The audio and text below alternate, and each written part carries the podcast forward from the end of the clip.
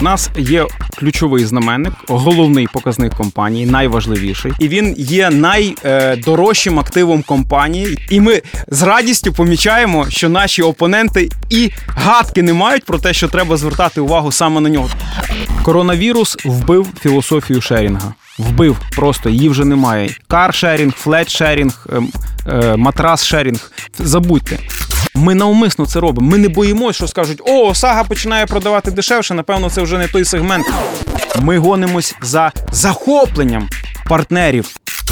І навіть інколи ми йдемо на те, щоб програвати в фінансовій частині, але ми заробляємо більше, створюючи репутацію, свій гудвіл. Давайте це зробимо! Вона не може так зробити. Але мені шкода е, клієнтів, які це все потім переживають. Хлопці, це все серйозно. Поважайте цю гру, поважайте цю справу.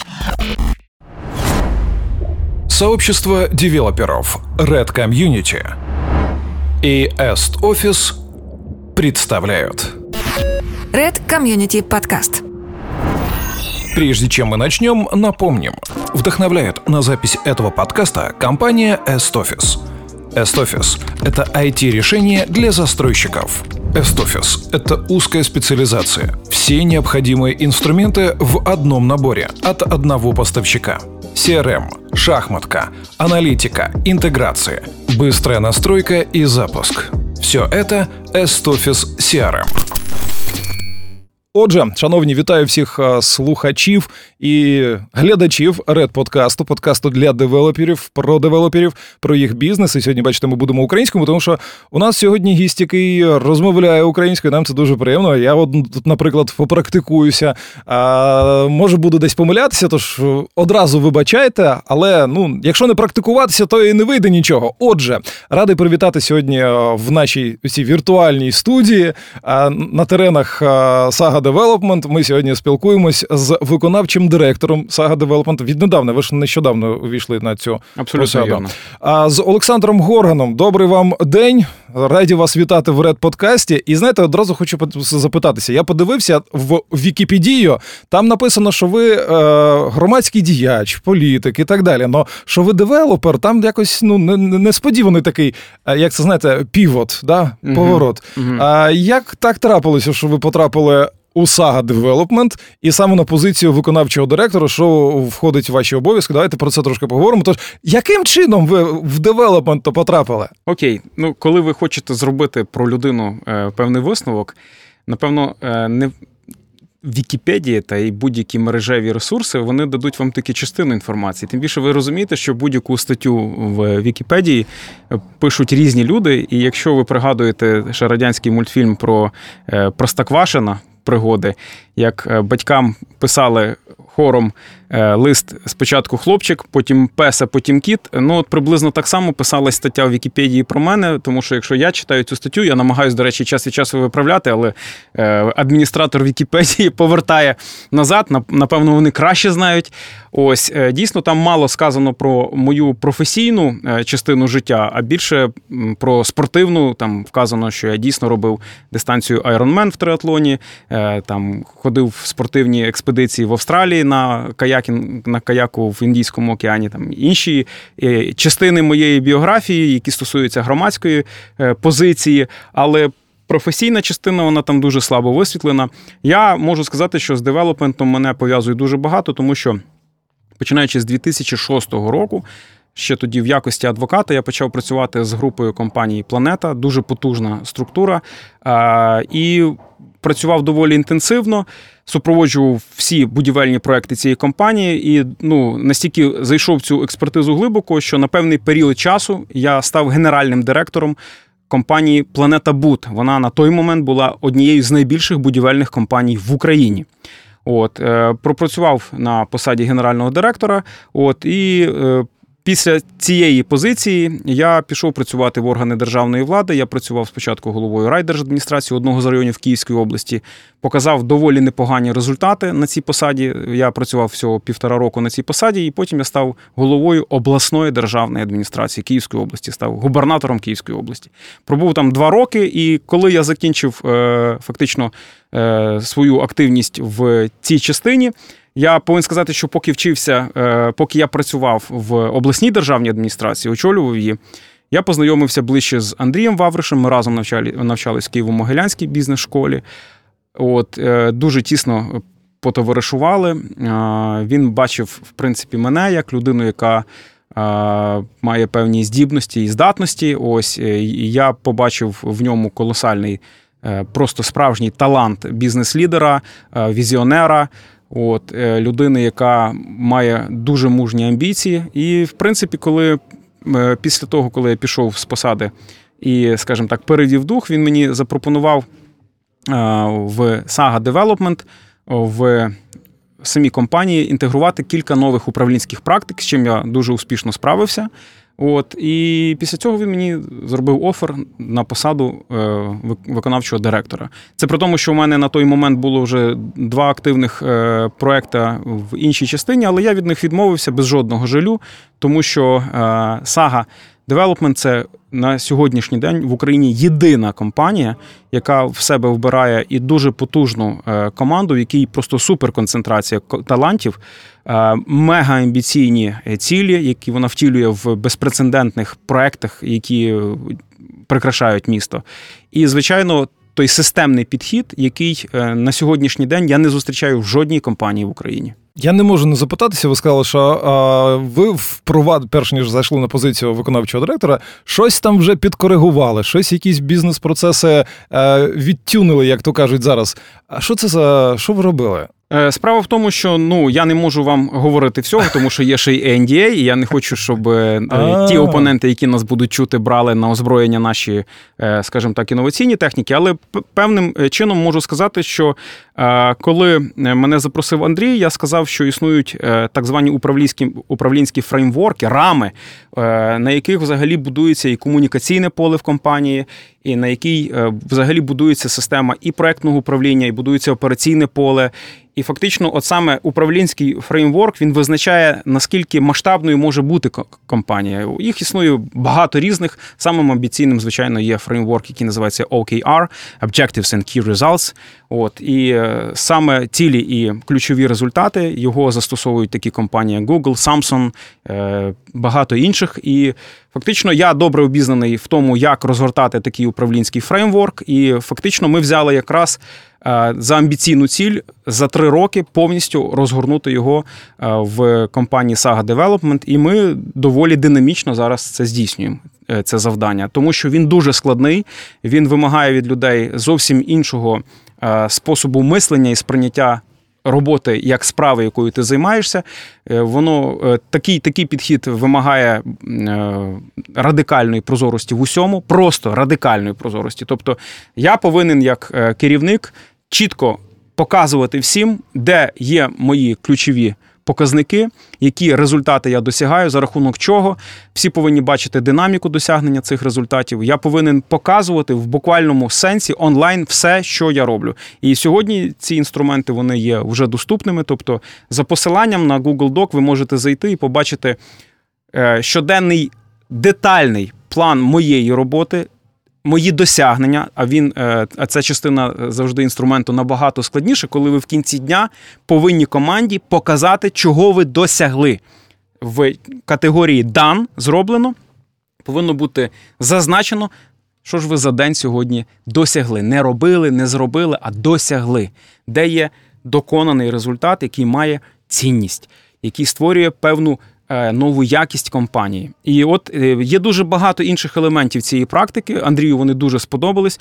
Плюс, е, звичайно, певні інструменти комунікаційного поля були впроваджені, які стосуються е, кращої комунікації з командою. Вони інколи навіть здаються такими, ну якби дріб'язковими, але, е, наприклад, в Saga Development є е, управлінський ритуал, коли кожного вівторка е, працівники первинного рівня е, мають сніданок з генеральним директором. Кожен вівторок це зовсім інших п'ять людей. Так і от вони в абсолютно неформальній обстановці вони розповідають, з якими е, вони зіштовхуються е, труднощами, які вони виконують завдання, де вони бачать точки покращення, де вони бачать прогалини в частині чи комунікації, чи оперативності прийняття рішень. Тобто. Е, начебто, здається, проста така річ. Потім в нас дуже дуже зараз систематизована комунікація в самій компанії. Це кожного ранку на стендап-мітінги, тому що до знову ж таки. Того, як я пішов працювати в органи держвлади, я певний час е, займався тренінгом скрам майстрів. Е, мені дуже подобається методика гнучкої гнучкої розробки скрам. Я її дуже добре знаю. Ось і фактично елементи, певні елементи цієї методики ми сьогодні успішно впроваджуємо е, в команді в е, в компанії, тому що вміння ділити проект на логічні ітерації, під ці спринти розробляти правильні беклоги, які описують які точки е, інкременту, тобто досягнення ми повинні набути за цей час. Це дуже дуже непроста експертиза, якою в Україні практично ніхто не володіє. Я як в себе на роботі. Просто те, що я чую, це ну, це більше, скажімо так, притаманне it компаніям всі ці методології, скрам і так далі. Тому ну, дивно це чути від девелопера. Я думаю, що багато хто з нас зараз е, наших слухачів слухає і думає, о, треба треба подивитися, почитати нові якісь. Хотів запитатися, а ви використовуєте таку методологію, як RAD? Ні. На, Ні? Не використ... ні, ну, ні, гаразд. Ні. Я а, про неї чув, звичайно, але я скажу. Ну, просто так, що... цікаво, воно так здається, лягає на те, що я почув до цього. Все це ж, я так розумію, лягає на якісь певні, ну, по-перше, програмні комплекси, а по-друге, там звучав, що є некий Google Doc, де є всі показники. Скільки цих показників? Тому що там у Макдональдса це є, я наскільки мені розповідали, є один показник, за яким вони визначають, це вдала точка чи не вдала, чи її треба закривати, так, зачиняти. Да. А скільки у вас цих KPI? В нас є ключовий знаменник, головний показник компанії, найважливіший. Гроші в касі. Е, найважливіший показник. Ви знаєте, е, є чудова книга е, Джима Колінза від хорошого до величного, і він, пропонуючи, які повинні вживатись компаніями заходи для того, щоб компанія дійсно доросла до величної позиції. Він говорить, що в компанії обов'язково повинен бути ключовий знаменник, тобто щось повинно множитись на щось. Він приводить приклади, наприклад, там мережа аптек, вона вважає своїм ключовим показником це кількість грошей, які залишив покупець, що переступив поріг аптеки. Це їх ключовий показник. Там інша компанія Нюко вона визначає їх ключовий показник це собівартість виплавленої тонни сталі. У компанії Saga Development теж є ключовий найважливіший показник. Але ми про нього не говоримо, тому що знаєте, як у Кока-Коли рецепт він схований і він є найдорожчим активом компанії. Я вважаю, що той показник, який нарешті е, вдалося знайти, його знає Андрій Вавриш, його знає буквально кілька осіб в компанії. Саме він.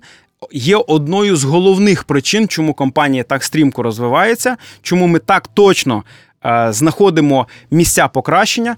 Е, і точно ми не готові з ринком цим показником ділитися. І ми з радістю помічаємо, що наші опоненти і гадки не мають про те, що треба звертати увагу саме на нього, тому що вони роблять дуже багато помилок, які ведуть їх в зворотньому е, боці від успіху. І це, в принципі, нас поки що заспокоює, тому що вони е, доволі, скажімо так, однобоко сприймають девелопмент.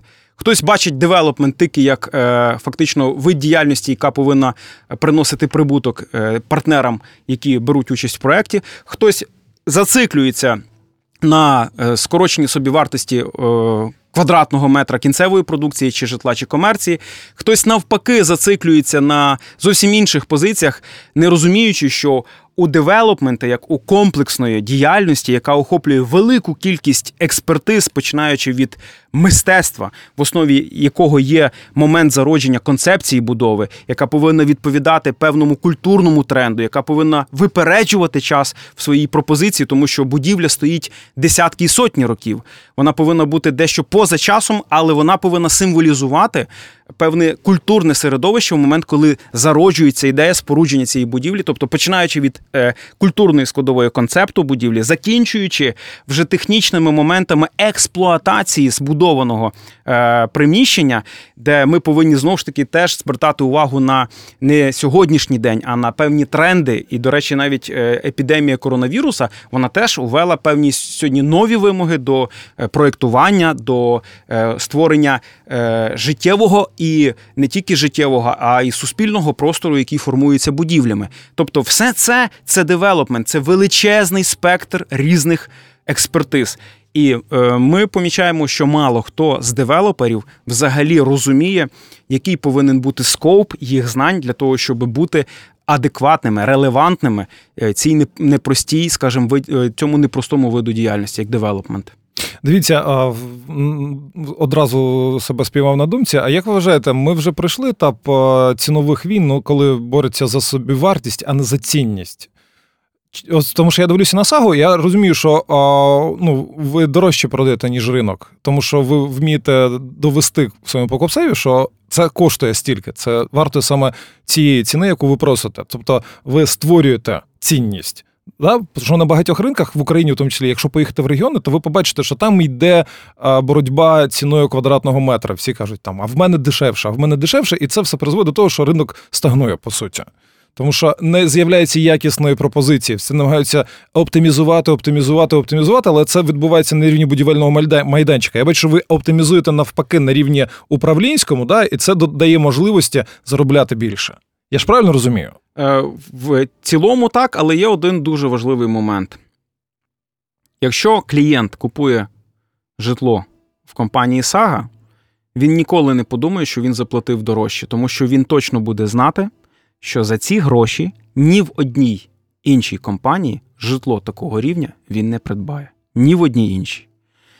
Е, Ті позиції, які формує Сага на ринку, пропозиції, з якими вона виходить до кінцевого клієнта, вони не мають сьогодні аналогів на ринку.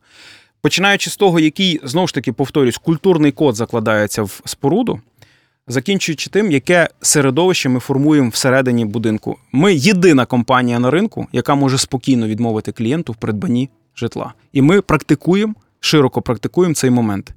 В нас, коли проходить навчання sales, ми звертаємо увагу на те, що ми не продаємо квартири будь-кому. Тобто, в нас є система е, певної, скажімо так, е, е, комунікації з клієнтом.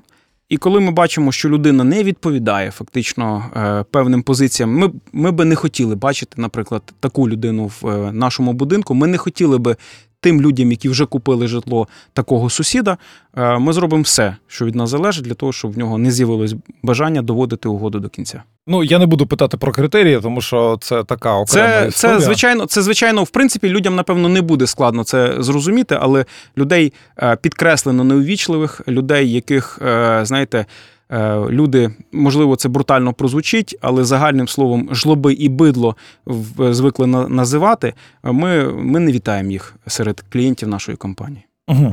А, вже кілька разів пролунало слово тренди.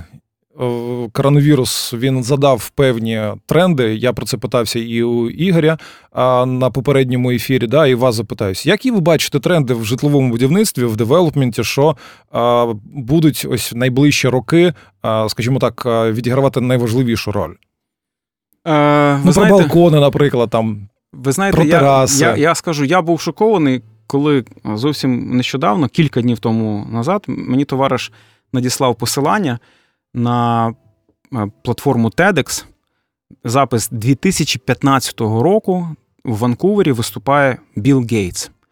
І в 2015 році Білл Гейтс вийшов на сцену, викотив залізну діжку і сказав, що коли він був малим, в цій залізній діжці в підвалі була їжа і вода. Вони боялись е, атомної війни. Але він в 2015 році, виступаючи, е, на слайді показав зображення, яке зараз всім відомо, зображення коронавірус. І він в 2015 році вже тоді всіх попередив про те, що найбільшою небезпекою, яку чекає е, наше е, людство, цивілізація, це виклики пов'язані саме з коронавіру, е, з, вірусною атакою. І я знаю, що нас хтось не тільки слухає, але й дивиться. От уявіть собі, це видно, напевно, буде. Ну, Микола. зазумуємо. Да, може видно. Є видно. 15-й рік виступає Білл Гейтс, і на його фоні зображення, яке зараз нам всім відомо. Тобто, по великому рахунку, нічого нового а, для багатьох людей, які розуміють е, масштаби викликів, е, ця епідемія не принесла. Але для нас, для 90% людей, це звичайно колосальна несподіванка. І тренди в частині формування зараз будівель, вони дуже сильно зміняться. Яким чином? Крім того, що зараз більше будинків буде мати е, багато мультифункціональних зон загального користування, які можуть адаптовуватись під абсолютно різні потреби е, і такого порядку, як і фітнес, як і культурні потреби, там якась внутрішня комунікація. Тобто треба уявляти собі зараз житло, в якому людина має можливість, повинна мати можливість пробути в умовному комфорті близько півроку. І знову ж таки, е, ми зараз розуміємо, що е, повинні бути приміщення, де повинні е, мати можливість люди тримати певні запаси. От, де вони повинні комори з'являться комори, нарешті. Аб, абсолютно вірно. Комори. Ми повинні розуміти, що будуть вимоги до приміщень, які дають можливість проводити певну санацію, тобто там обробляти хімзасобами Е, захисний одяг людей, які в захисному одязі може будуть змушені ходити по вулиці, і багато інших речей. Тобто е, я би не хотів е, створювати в уяві слухачів і глядачів картину якогось зомбі-апокаліпсису, який насувається. Але е, якщо ми відповідальні, і ми вже побачили, що це все не іграшки, і ми розуміємо, як незручно жити в непристосованому житлі такий довгий час, і це спричиняє колосальну напругу в середовищі тих людей, які живе, і ця хвиля розлучень хвиля. Е, ви знаєте, це зовсім не смішно, тому що навіть в моєму найближчому оточенні зараз просто лавина розлучень, лавина е, у людей псуються стосунки просто на порожньому місці, і на фоні того, що люди між собою дуже дуже взаємопов'язані соціальними мережами, і вони мають можливість, спілкуючись в соціальних мережах, отримувати е, комунікацію дуже позитивну від сторонніх людей і є негативна комунікація з людьми, які знаходяться весь час біля тебе, то звичайно, що люди роблять е, вибір в користь тих абстрактних е, співрозмовників і псують, продовжують далі псувати стосунки з тим, хто е, хропе біля тебе, грубо кажучи. Я тут додам, мені розповіли нещодавно, що а, готельний бізнес в Японії від коронавірусу не постраждав. Вони нормально заробляли. Виявилося, що вони запустили акцію, що ти можеш, якщо відчуваєш, що ну ти наодинці з своєю дружиною лишився і вже все закипаєш, можеш орендувати готель і поїхати туди на самоті, трошки побути. Виявилося, що для японців це була неймовірно актуальна пропозиція, і багато хто нею скористався. Така от цікава історія. І я бачу, що багато людей, коли е, настав цей момент а, ізоляції, да, коли ви лишилися в чотирьох стінах, розуміють, що як то замало цих стін. Якось смарт-квартира, вона вже не дуже смарт. Вже хочеться і Абсолютно вірно. більш того, людей, які почали працювати вдома, зрозуміло, що треба якийсь мати куточок, де можна попрацювати, зачинитися. Коронавірус вбив філософію шерінга. Вбив просто її вже немає. Каршерінг, flat-sharing, ем, е, матрас-шерінг. Забудьте. Цього вже нема і його не може бути, тому що люди зіштовхнули ситуацію, коли точка входу в зовнішній світ може бути закрита. І тому той е, інструмент, яким могли користуватися кілька людей в силу своєї потреби, як от каршерінг або там знову ж таки apartment-sharing, зараз цей інструмент в таких умовах працювати просто не може. І тому, звичайно, вимоги змінились. Ми дуже активно спілкуємося зараз з концептологами з цього приводу. Е, готових рішень на 100% немає. Але якщо, наприклад, ще рік тому назад е, ключовою задачею концептологи бачили влаштування таких маленьких е, дронодромів, куди можуть дрони доставляти якісь речі, так що на балконі повинна бути платформа для дрона. Ось повинен бути транспортна лента, яка буде затягувати з вулиці в якийсь сховок, е, щоб не замокали ті речі. Тобто, в нас дискусії з цього приводу велись. То зараз я вже й не пригадую, коли ми до цього вертались. Зараз ми говоримо про те, що повинні бути зони тихого відпочинку, зони так званого ретріту. Е, їх ще дуже часто називають ескейп зони, куди людина може просто втекти і сховатись від надокучливих людей, які живуть поруч з тобою. От і про це ми говоримо дуже багато. І знову ж таки, е, ми повинні розуміти, що для того, щоб людина не втрачала продуктивність, і якщо її скіли там в креативній частині економіки, для неї теж потрібно проєктувати правильні простори. Е, ми раді тому, що е, переважна частина клієнтів е, нашої компанії це люди, які залучені в креативну частину економіки. Це дуже багато it спеціалістів купують з радістю наші квартири і нерухомість комерційну. Це і ті, хто залучений в медіа продакшн, величезна. Вони прям такими цілими ком'юніті зараз поселяються в окремих наших об'єктах. Це теж дуже дуже круто. От всі, хто в консалтингу, е, ми я вже розумію, якось е, не знаю. Е, на якому вербальному рівні це пояснити, але до нас тягнуться ті люди, які творять, і це прекрасно, тому що ми від таких людей ми безперечно вітаємо. Ми е, оберігаємо ту їх творчу високу енергію. І коли я сказав, що ми намагаємося відмовляти людям, які вважають, що е, гроші рулять, що за кеш можна вирішити все, і можна навіть е, поводити себе нешанобливо з людьми, які можливо е, в матеріальному відношенні слабше за тебе, але ми не вітаємо таких людей в принципі в нашій компанії і робимо все, щоб такі люди, не дай Бог, не поселились поруч з е, порядними, моральними, чистими, світлими і, можливо, навіть трошки наївними, але інтелігентними людьми. Ми стаємо на їх захист вже на моменті е, е, продажу наших квартир і об'єктів нерухомості. Ну що ж, про тренди поговорили. А давайте повернемось до бізнес-процесів. Про них хотілося б сьогодні більш докладніше. І оскільки у вас була пауза, ви були в девелопменті, потім були в державних органах, потім повернулись до девелопмента, то напевно, що є такий прозорий взгляд, відчуття свіжості, да, і можна відокремити. Да? Чи є специфіка у девелоперського бізнесу? Тому що ну в нас же ж на девелоперів, по суті, е, ніхто не вчив. Ну, Ігор запустив школу, да, ваш колега. А нарешті, да, так. десь хтось розповідає, ділиться своїм досвідом. Але багато людей в девелопмент приходять з інших е, сфер. І чи можуть вони адаптуватися до девелопменту, які є характерні особливі риси саме у девелопменту? Ну вам напевно, що це видно зараз повернувшись сюди. в цю Звичайно, сферу. Е, я повинен сказати, що е, в девелопменті є дуже-дуже особлива вимога до тих, хто хоче бути бізнес-лідером в цій галузі. так? По-перше, треба розуміти, що специфіка девелопменту в величезній кількості спеціальних експертиз, які девелопмент охоплює. Є спеціальні експертизи, які можна навчитися їм можна навчитись, тому що девелопмент це і фінансовий інженіринг, це і вміння працювати з і інвестиційними фінансовими інструментами, тому що ну, все-таки девелопмент, е, як не крути, це здатність е, не тільки розвивати ділянку, це здатність розвивати гроші. Тому що е, ключовим показником успішності проекту є його фінансово-інвестиційна складова. І ми це тримаємо знову ж таки в полі зору на передньому плані. Але перед цим перед цим є щось більш важливе. На першому місці у компанії Saga Development це якість одиниці продукції, квартири чи офісу, чи магазину, який ми продаємо для нашого клієнта. Тому що саме відчуття, оце feeling of possession, е, е, чувство обладання, відчуття володіння, е, клієнтом е, нашої квартири для нас є дуже-дуже важливим показником.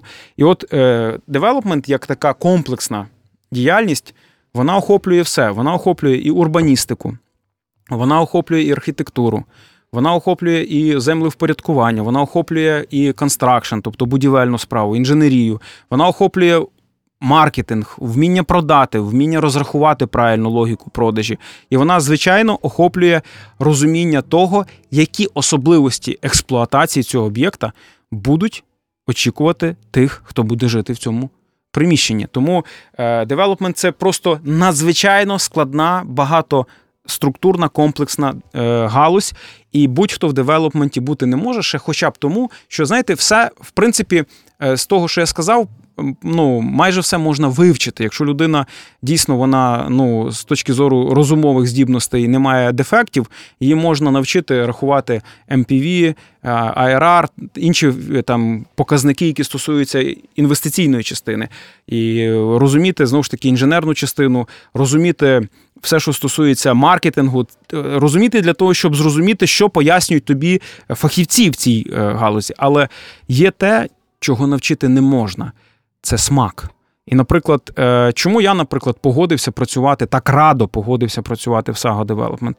Тому що я точно знаю, що у Андрія Вавриша е, унікальний талант, в нього смак. Коли йому приносять е, концепцію, він її бачить і він її відчуває з точки зору не тільки об'ємно-просторових показників, він її відчуває з точки зору сукупності позицій, як естетика, як вплив на навколишнє міське середовище, е, її дизайн, її і інтер'єр, і екстер'єр, вони ним оцінюються дуже-дуже точно.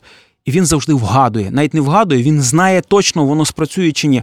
Інколи нашій команді страшенно подобаються ці пропозиції, рендери, макети, які нам приносять, а він їх безжалісно відхиляє. Ми здивовані, чому? І він потім нам починає пояснювати, і ми розуміємо абсолютно абсолютно ну, таку небачену для нас логіку, пояснень, чому ні.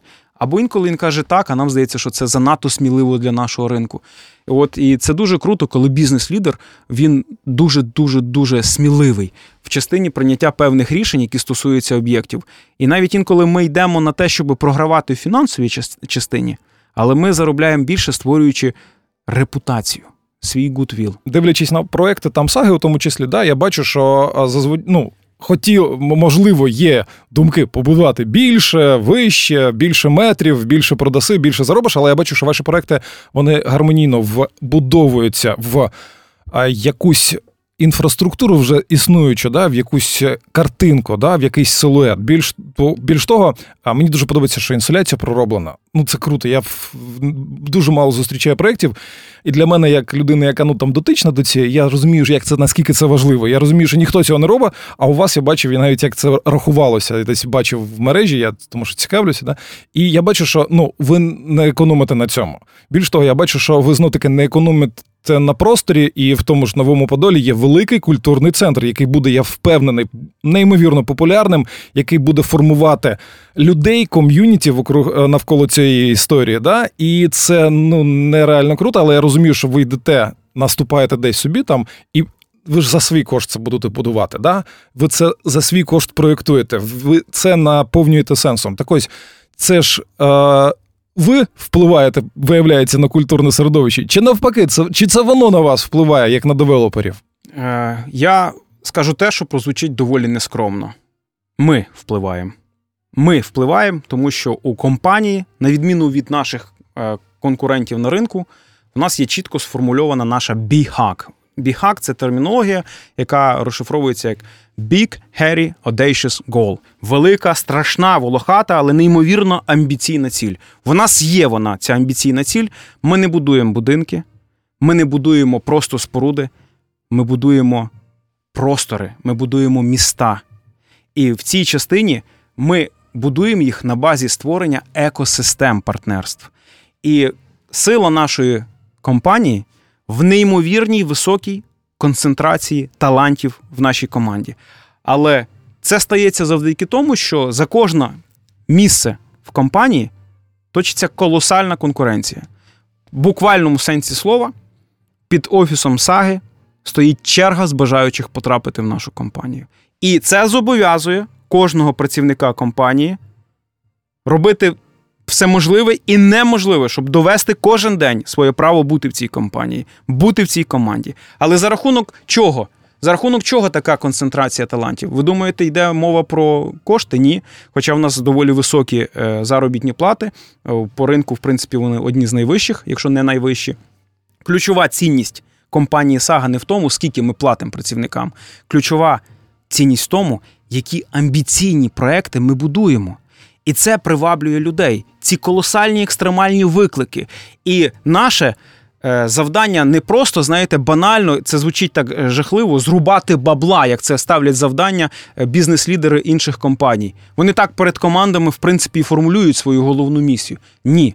Звичайно, ми, ми не є якоюсь неприбутковою організацією. Ми бізнес-структура в класичному сенсі розуміння того, що ми займаємося бізнесом. У нас цікавить прибуток, але є речі, які нас цікавлять більше, ніж прибуток. Ми гонимось за величністю наших продуктів. Ми гонимось за щастям в очах наших клієнтів. Ми гонимось за захопленням партнерів наших проєктів, які заробляючи кошти, при цьому отримують репутацію на ринку. І це наші ключові завдання. І коли ми планували новий поділ, а я повинен сказати, що на сьогоднішній день в Подільському районі компанія Сага має земельний банк, який дає можливість спорудити близько 1 мільйона квадратних метрів житла і комерційної нерухомості. Ми будуємо не просто якийсь об'єкт, не один квартал, не мікрорайон.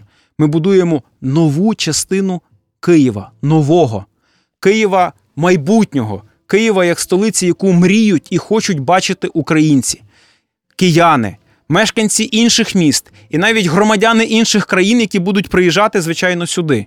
Тому що ми будуємо місто майбутнього на Подолі, починаючи з нього. І ми знаємо, що Київ як столицю чекає програма реновації старого житлового фонду. Але яким цей повинен бути житловий фонд, ми покажемо саме на Подолі. Тому що це наша велика волохата амбіційна ціль перебудувати країну, зробити її сучасному по-справжньому. І коли до нас приїтають е, за кордону е, партнери, інвестора, які хочуть з нами працювати, ви знаєте, при тому, що вони бачать таку високотехнологічно, навіть по їх мірках, ми, в принципі, затикаємо їх за пояс. Тому що коли вони бачать, що у нас компанія працює там, використовуючи самі інноваційні методики, і в частині там бізнес-процесінгу, і в частині впорядкування справ, вони, коли бачать, яке в нас е, інтенсивне комунікаційне поле, на яких технологіях воно будується, вони просто в шоці. Вони в шоці. Навіть для них ми даємо певні приклади. Але коли вони починають їздити по окремих районах нашої столиці в них з'являється якась внутрішня депресія. Вони бачать якусь е, невідповідність тому, якою є наша команда, наша компанія, і тим оточуючим світом, в якому нам доводиться середовищем, в якому нам доводиться жити, творити, будувати і не прогинатись під нього. Тому наша велика ціль не зламатись, не відступити, не смільчить і залишатися драйвером тієї величі, тієї краси, тієї естетики яку ми несемо в міста України. Слухайте, ну давайте будемо відверті. 99% будівельних компаній в Україні. Я буду їх називати будівельними компаніями, тому що це не девелопмент, тому що це реальні будівельники, які 70 років будують. Вони знають, як де придбати цеглу, де придбати цемент, як змішати з піском і скласти з цього всього такі квадратні, різнобарвні, зазвичай тепер угу. віднедавна, але все ж таки квадратні якісь е, панелічки. Ну як завжди, як 70 років тому. А тим не менш, і вони питають: а на що мені все? Ось це там бім, автоматизація, все таке. Воно ж працює. Ну, я я так робив 70 років. Нащо мені на це вкладати? Більш того, я вам скажу, що насправді, насправді, е, ми десь, може, навіть і попереду в певних сегментах. Тому що в другому подкасті цієї серії ми спілкувалися з Віронікою Коніковою. Вона працює в архітектурному великому архітектурному бюро в Японії, в Токіо. І я в неї запитався: а як у вас, ну ви ж Японія, це технологічна країна, бім, все таке. Вона каже, який бім? Ну ти що? Ми ну в автокаді да, креслимо, да, якісь макети робимо там на 3D-принтерах, але бім вкрай рідко на великих проєктах е, використовують, де там щось треба дійсно змоделювати.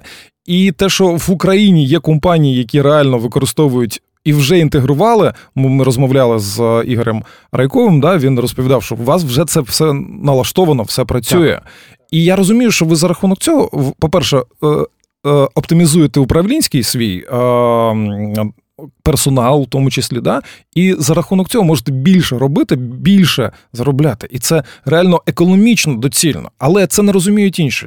Чому не, не, не зрозуміло? Може, ви мені поясните?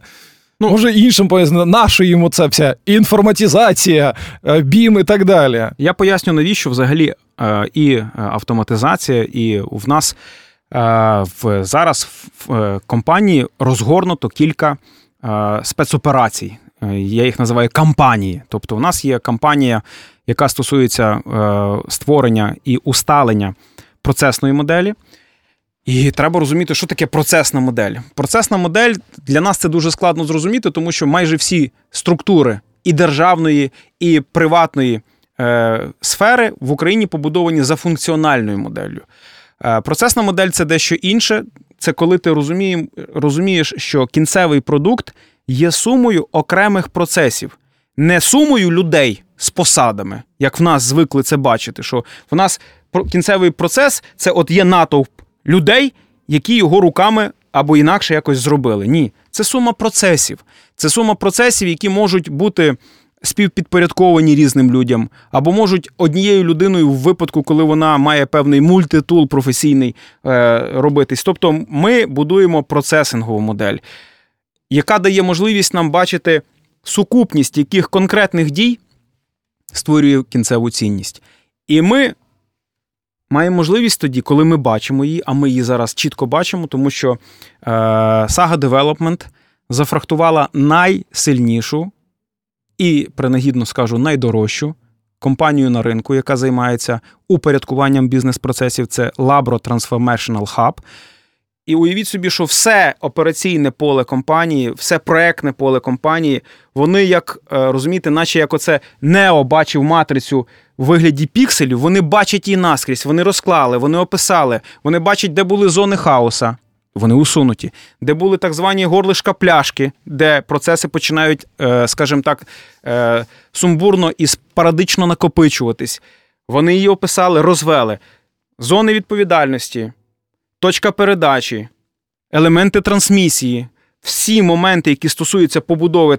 Е, процесної моделі, вони зроблені, але це стосується тої моделі, яка називається as is, тобто як воно є зараз. І тепер, коли в нас є ця база знань, ми починаємо займатися кайдзеном. Ми починаємо вдосконалювати кожну складову частину, в тому числі управляючи вартістю, тому що вміння управляти костами, вартістю процесів, воно дає можливість здешевити е, кінцеву продукцію. Ми зацікавлені в тому, щоб робити наше житло доступніше.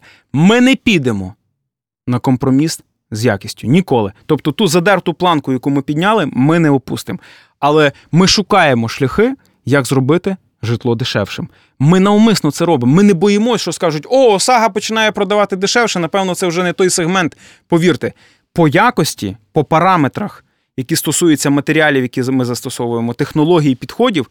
Ми не збираємося розмінюватись, але ми зацікавлені робити житло дешевшим, тому що ми хочемо, щоб в зв'язку з тим, що відсутні елементи, е, інструменти іпотеки, легкого банківського кредитування, ми розуміємо, що людям для того, щоб купити житло, повинно фактично е, людина мати мало не всю суму, хоч у нас є і розстрочки, хоч у нас є і відсрочки платежів, у нас є і гнучкі інструменти виплати, але це точно не іпотечні системи на 30 років, які там застосовуються в інших країнах світу, цивілізованих. В нас цього нема. Ми не сподіваємось чекати, що воно з'явиться. Ми через побудову процесної моделі, де ми керуємо костами, робимо продукцію дешевшою. Ми шукаємо, як зробити квартиру дешевшою. І є ще другий дуже важливий момент. От уявіть собі, що так, одною з ключових місій цієї кампанії побудови процесної моделі є здешевшення. Але з іншого боку, в компанії Сага людям дуже комфортно працювати. Чому? Чому в САГу хочуть йти працювати? Тому що за рахунок впровадження процесної моделі кожен працівник точно знає, що робити.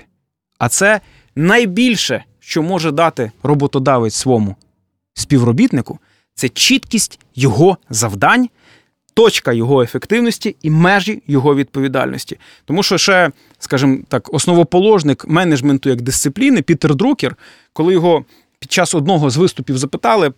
Професор Друкер, ви б написали більше ста книг, але є якась одна думка, найважливіша у ваших книгах, яка думка робить менеджера, керівника, працівника мегаефективним. Є якась така думка? Він вже такий старенький дідок тоді, бо він сказав: є. Дивіться, ефективний менеджер, як і ефективна людина, ефективна особистість це людина, яка має дві позиції. Перше, вона точно знає, що робити. А друге, вона робить це достатньо добре. І от коли ми через процесну модель даємо людині чітке розуміння, що вона має зробити, фактично ми вирішуємо половину завдання. Вже інша половина зробити це достатньо добре, це вже за нею. І тому е, це дає можливість якраз застосування такої е, технології, яка називається е, бізнес Processing моделінг, моделювання бізнес-процесів. І я повторюсь, ми зафрахтували дуже круту компанію для цього. Ми також е, зафрахтували е, найкращу в Україні компанію по дашбордизації це е, Max Intelligence. Вона будує нам дашборди, тому що для того, щоб розуміти, що бізнес-процеси розгортаються і впроваджуються правильно, потрібно мати прибори, інструменти, циферблати. І от е, в нас управлінське поле оснащено цими дашбордами. Як, і, як тільки ти вивалюєшся десь, не дай Бог, з строків, з обсягів, з якості чи інших показників, все, зразу ти видно. Прапорці, лампочки блимають, і всі розуміють, що це точка уваги, де треба людині допомагати, щоб вона повернулася в зелений коридор е, потрібних значень. Ну і звичайно, е, фінансовий інженіринг. В нас теж компанія з цього приводу розгорнута, і я знову ж таки радий, що ми встигли забрати найкращу компанію на ринку, тому що дивіться, ми виловлюємо найкращі компанії, підписуємо з ними контракти. На кілька років я не можу за умовами Індії сказати скільки, але це так: 3, 4, 5 років. Даємо хорошу ціну, і підписуючи е, для, з нами non-compete договора, ці компанії не можуть більше консультувати на ринку нікого, крім нас. Ми забираємо їх у наших конкурентів. У наших конкурентів просто в Україні банально нема можливості знайти інші експертні групи, які можуть їм надати ці послуги, тому що всі вони зараз працюють сагою. Вони в нашій екосистемі. Вони не під нами, вони з нами, тому що ми всі спільно гармонійно розвиваємось. Ми розуміємо, що коли ми платимо їм гроші, навіть ті ціни, з якими ми працюємо, ми не торгуємося. Вони дають нам непрості е, офери, але ми на це йдемо, тому що ми знаємо, що з екосистеми гроші не пропадають, тому що їх працівники. Дуже швидко починають цікавитись нашими квартирами. Ми живемо однією великою спорідненою екосистемою. І в нам це вдається. І в цьому великий секрет е, того, чому сага так динамічно розвивається, і того, чому ми точно не залишаємо шансів нашим опонентам. Тому що ми забираємо ключовий ресурс на ринку. Ми забираємо інтелект, ми забираємо волю, ми забираємо високу енергію і мотивацію тих людей, які можуть щось зробити на ринку. Окей, не можу не спитати, а є щось, що не можна в будівництві оцифрувати, оптимізувати і е, якось поліпшити. Звичайно, ви знаєте, я вам можу сказати, що коли з нами працюють експерти Лабро, вони все розмальовують, і мені це страшенно подобається, тому що я в житті мега організована людина. Ну, е, це інколи людей лякає, тому що хтось думає, що це якийсь там е, найвищий прояв якогось фанатизму. Е, я постійно ходжу з диктофоном. Так, кожну подію протягом дня я фіксую по її тривалості і даю їй оцінку з точки зору ефективності. Мій асистент потім формує відповідні звіти, вони теж дашбордизовані. Я точно знаю, де у мене зони втрати ефективності в часі, де я е, був змушений взаємодіяти з людьми, які є хронофагами, тобто вони пожирачі е, часу. Тобто, знаєте, є люди фертильні які е, дають тобі можливість щось народжувати, коли ти з ними взаємодієш. Ти досягаєш результату. Є люди стерильні.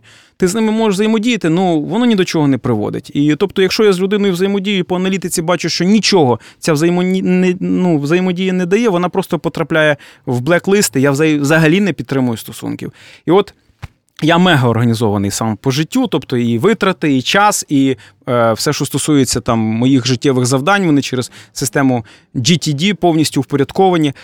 Але е, той рівень впорядкування бізнес-процесів, який нам сьогодні запроваджує е, компанія Labro, яку ми залучили, він безпрецедентно детальний. Але навіть вони говорять, що друзі, дивіться, девелопмент це стик дисциплін. З одного боку, це мистецтво а з іншого боку, це математика, яка виражається в інженерії, виражається в продажах, в прорахунку, який стосується маркетингової частини. І тому ми залишаємо ці зони. Мистецтва, які не повинні впорядковуватись. Ми не можемо е, урбаністам, ми не можемо архітекторам нав'язати процесну модель, тому що це може вбити ту високу енергію їхнього креативу. Тому туди ми не пхаємося. І знову ж таки, е, не треба применшувати е, момент е, людської складової, тому що як би ти процес не описував, але є мега важливий елемент, без якого люди себе будуть почувати просто якимись роботами, коли ти приходиш і в тебе чек-ліст, по якому ти повинен за день все пройти. Це культурний код. Ми дуже багато уваги приділяємо тому, яка культура комунікації в компанії які цінності в компанії, як ми спільно проводимо час, які заходи ми проводимо. Це дуже-дуже важливо, тому що е, ті, хто працює в САЗі, вони не мають відчуття, що вони ходять на роботу. У них є відчуття, що вони живуть, живуть цікаво, напружено, але мега-мега захопливу частину свого життя кожного разу, коли вони приходять на роботу. Про людей. А від вас звільняються? Є люди, які просто, скажімо так, відчувають себе не ну, якби ніяково в нашій е, ситуації. Знаєте, е, коли, ну, наприклад, е, юніт, який працює зі мною, ми зранку, коли в нас наш стендап, Для когось це може взагалі бути якимось смішним, тому що це більше схоже на якусь ранкову молитву, розумієте? Або моментом перед тим, коли виходить команда е, там американського футболу на поле, і от цей момент накачки, що хлопці, сьогодні не простий дівчата, не простий день. Ми повинні сьогодні зробити те, чого ми не змогли зробити вчора, але цього точно буде замало завтра. Ми повинні зробити крок. Ми накачуємо один одного. Це дуже круто. І людина, якщо вона живе в іншому культурному коді, вона себе просто відчуває ну якби зайвою. Для неї це все якась дурня, їй це не цікаво. Вона просто навіть соромиться цього. Розумієте, вона не може імітувати, що вона може там в кінці якоїсь річовки гаркнути. Так давайте це зробимо. Так вона не зробить, вона навіть не може сказати. Так давайте це зробимо. Вона не може так зробити. Вона просто соромиться цього, і вона рано чи пізно пізно вона відвалюється, тому що все, що є в сазі, воно таке, воно справжнє, воно живе, воно кипуче. І, звичайно, люди, які мають інший склад характеру, тут не треба бути якимось е, мега-екстравертним. В нас дуже багато людей, інтровертів, які органічно вписуються в колектив, яких не треба пушити. Ми від них не вимагаємо бігати по стелі. Але все, що в першу чергу вимагається від того, хто в нашій компанії, це бути справжнім, угу. не кривлятись, не блефувати, не намагатись е, якийсь давати фейк, тому що ти до нього не доростеш. Рано чи пізно ти просто стомишся. І ти ну, Треба відповідати, а не намагатися здаватися Абсолютно вірно. І, відповідним і цьому, до вимог. Точно. І в цьому дуже-дуже велика сила компанії. Я вам скажу так: я багато де в житті попрацював. Ну, от реально багато де в житті попрацював. Ви згадували навіть там колегу з Японії. Я навіть в Японії умудрився попрацювати. Але я можу сказати, але я можу сказати, що я не маю навіть жодного приблизного прикладу. Е, який можна було з сагою порівняти на сьогоднішній день. Я просто в захваті від цієї компанії. Слухайте, ну я. Е... Подорожуючи е, там світом, да, спілкуючись з людьми за межами України, розповідаючи там про деякі історії, в тому числі технологічні, да, я вмію здивувати. Вони іноді там наш банківський сектор, будемо відверті, ну достатньо просунутий. Я не бачу ніяких перешкод, щоб е, девелоперський бізнес був таким же самим просунутим і задавав якісь певні тренди, які, можливо, ще а, в світі не дуже зайшли. Так що у вас все попереду. Я вважаю, що Вірною дорогою йдете, товариші, як говориться. І ще одне питання, мені тільки ну, прилетіло в голову. Ми його так дотично торкалися, але дивіться, ми розмовляли про кости, да, про зменшення собівартості і так далі. А всі е, знають, ми самі колись рахували, в нас е, дуже багато неефективності закладено в вартість квадратного метру. Як ви вважаєте, скільки у відсотках цієї неефективності в кожному квадратному метрі, які е, зараз купляє українець? Ну, приблизно. Я не зможу так сказати. Не зможу. Я... Ну, Там зазор великий, як ви вважаєте? Я думаю, він величезний. Він величезний, тому що ми е, з точки зору, знову ж таки, оптимізації процесів е, не бачимо достатніх зусиль з боку більшості компаній.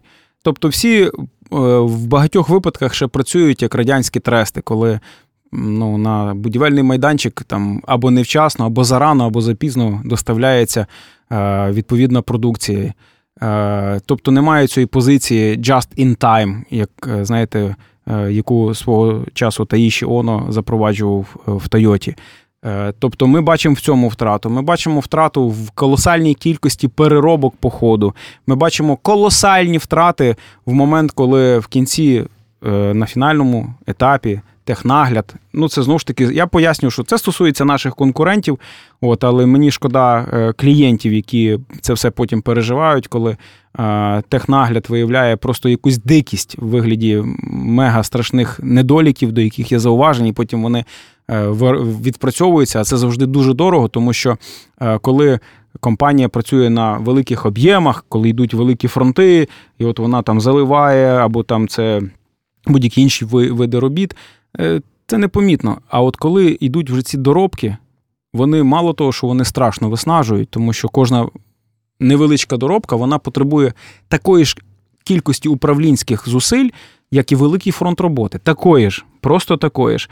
Але вже знайти компанію, яка на це погодиться, дуже складно, тому що Ну, це тут не- дорожче перероблювати. Та, це, звичайно. Набагато дорожче. Тому ми бачимо, що да, ну відсоток колосальний. Я ну, не побоюсь сказати, що це там ледь не половина. Тобто, ледь не половину можна е, знайти, як Спів- покращити. Співпало.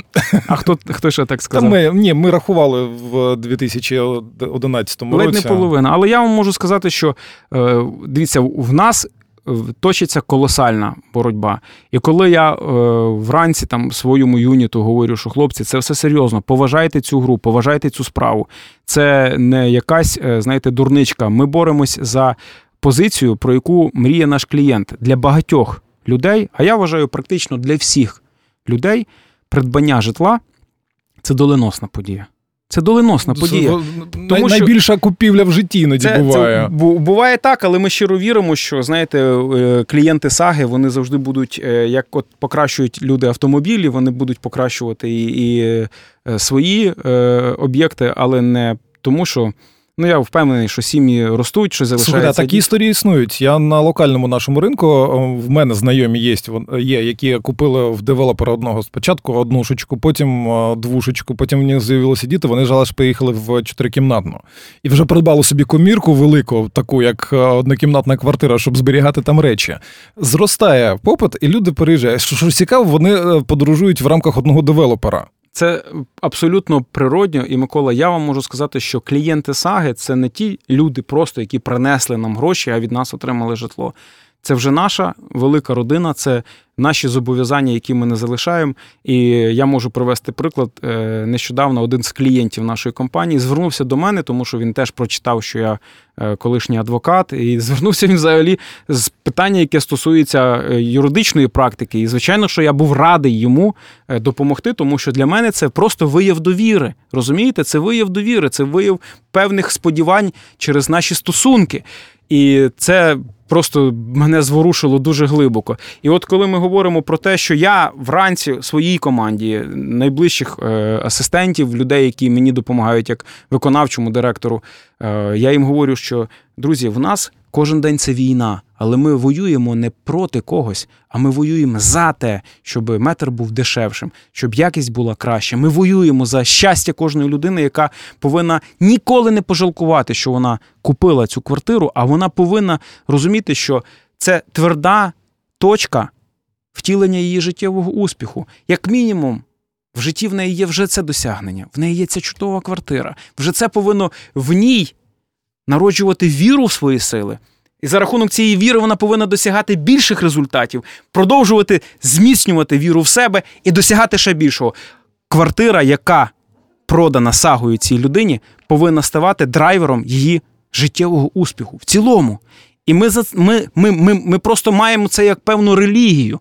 Це сакральні речі, вони метафізичні, але на цьому живе наша команда. І тому ці будинки, ці прекрасні споруди, які з'являються з підписом Saga Development, вони завжди надзвичайні, тому що вони повинні надихати. Вони повинні людей переконувати в тому, що наша компанія будується на цінностях, а не на фінансових показниках. Слухайте, ну у вас все виходить, я можу сказати. Я вже розповідав Антону Фрідленду Ігорю, да, історію мою особисту, да, що я так чи інакше, е, скажімо так, співчуваю і з, е, скажімо так, е, бачу, що там відбувається в Рибальському, тому що в мене є приятелі, які там купили е, квартири, і вони стали амбасадорами цього бренду. Вони розповідають, як там кльово, що там не будуть склити балкони, що там та дрес, ну, дизайн-код є і так далі. і так далі. Блін, ну класне ком'юніті вийшло.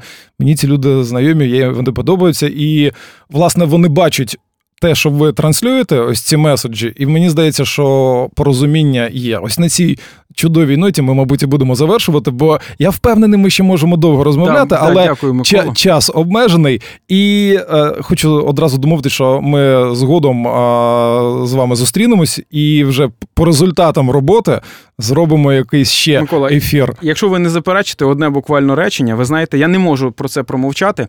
Коли ви сказали про е, оцей от дизайн майбутньої ком'юніті наших об'єктів, я вам приведу просто приклад, який підтверджує, що наша компанія це в першу чергу унікальні таланти. У нас директор по маркетингу Вікторія Зіма.